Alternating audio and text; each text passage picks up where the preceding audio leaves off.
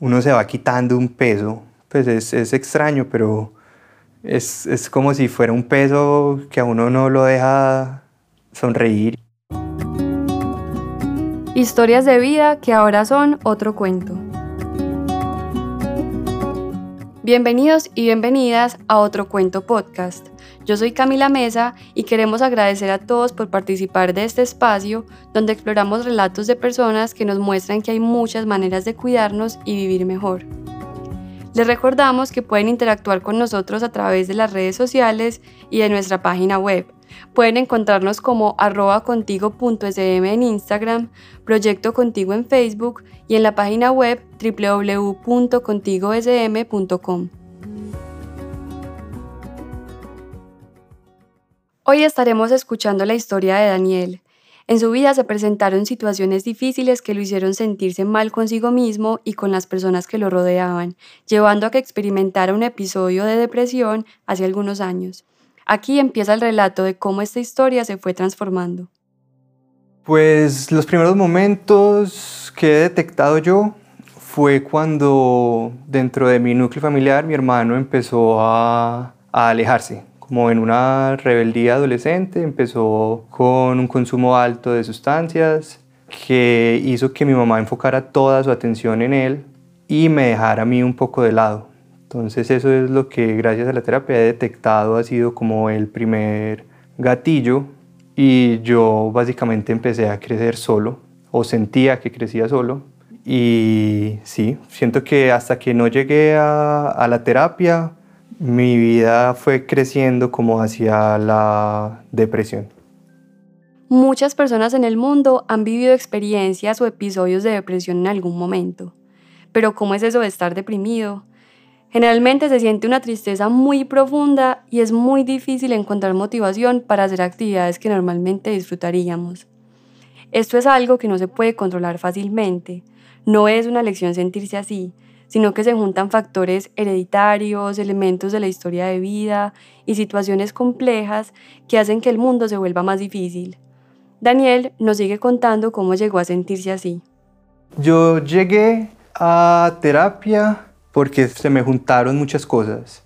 Terminé con mi novia, seguía con muchos como con muchas inseguridades por esa soledad en mi casa y además empecé a estudiar una carrera con la que no me sentí conforme y me sentía demasiado estancado. Entonces me empecé a hundir en un hueco en el que era bastante triste, reprimía todo lo que sentía y simplemente se, me lo guardaba y eso colaboraba como en una mini tortura que yo me hacía.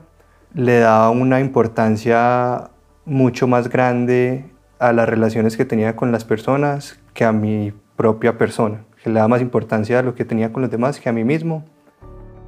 Es común pensar que la depresión es una especie de tristeza que podemos manejar siendo positivos y echándole ganas a la vida, pero no.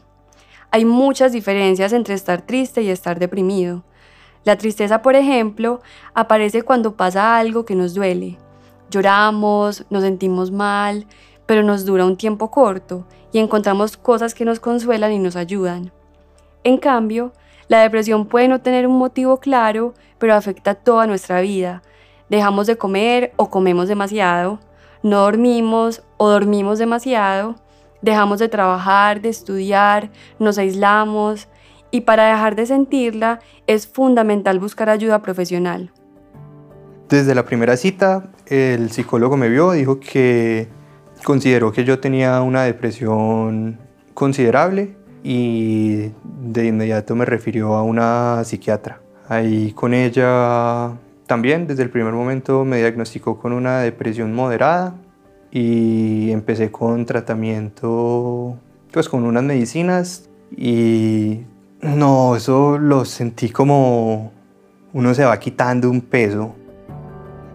Pues es, es extraño, pero es, es como si fuera un peso que a uno no lo deja sonreír y estar tranquilo con las cosas y de a poquitos no sabría decirte qué tanto el proceso psicológico y qué tanto el proceso psiquiátrico, pero de a poquitos fui volviéndome una persona mucho más tranquila. Sé que la medicina me ayudó muchísimo, pero también sé que el simple hecho de identificar los problemas que tenía, solo identificarlos me ayudó también demasiado. Una de las cosas más valiosas que se fortalecen en los tratamientos con profesionales de la salud mental como psicólogos y psiquiatras es la capacidad de conocernos a nosotros mismos. Esto no solo nos ayuda a vivir mucho mejor y más tranquilos, sino que nos facilita darnos cuenta de esos momentos en los que volvemos a necesitar un empujón extra para continuar. ¿Cómo se vive esto en el caso de Daniel?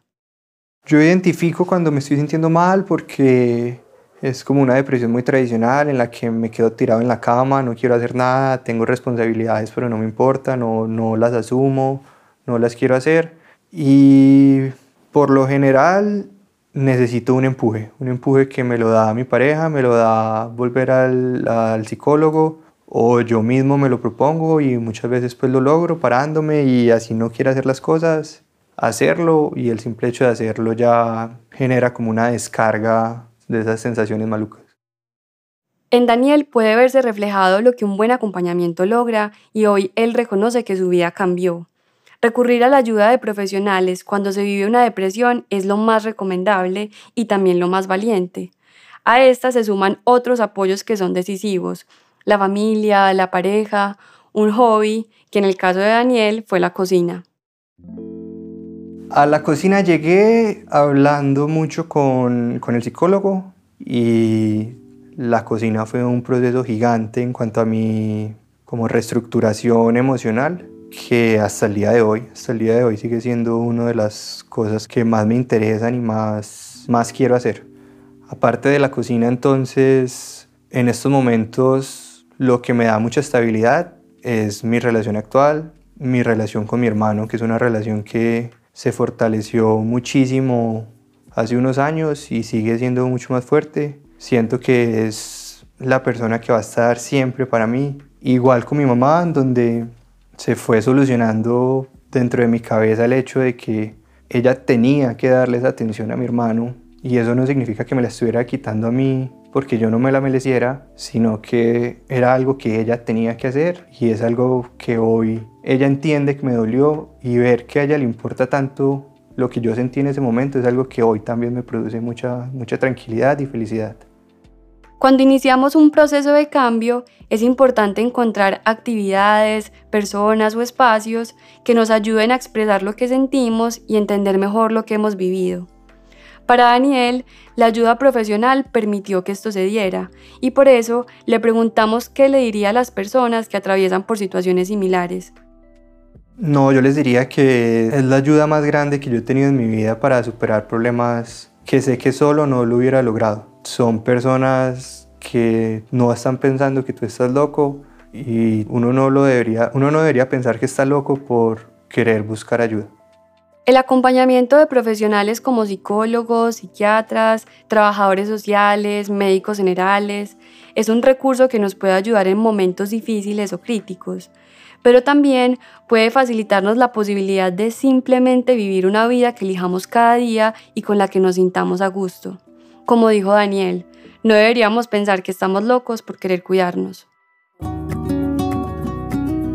En el próximo episodio escucharemos la historia de Verónica y Tomás y de cómo las personas que nos rodean nos pueden ayudar en momentos difíciles. Que siempre va a ser la familia la que va a estar ahí, que el apoyo que usted siempre va a encontrar en la vida es el de la familia y de pronto por ese lado Tomás sintió que sí podía ser ahí.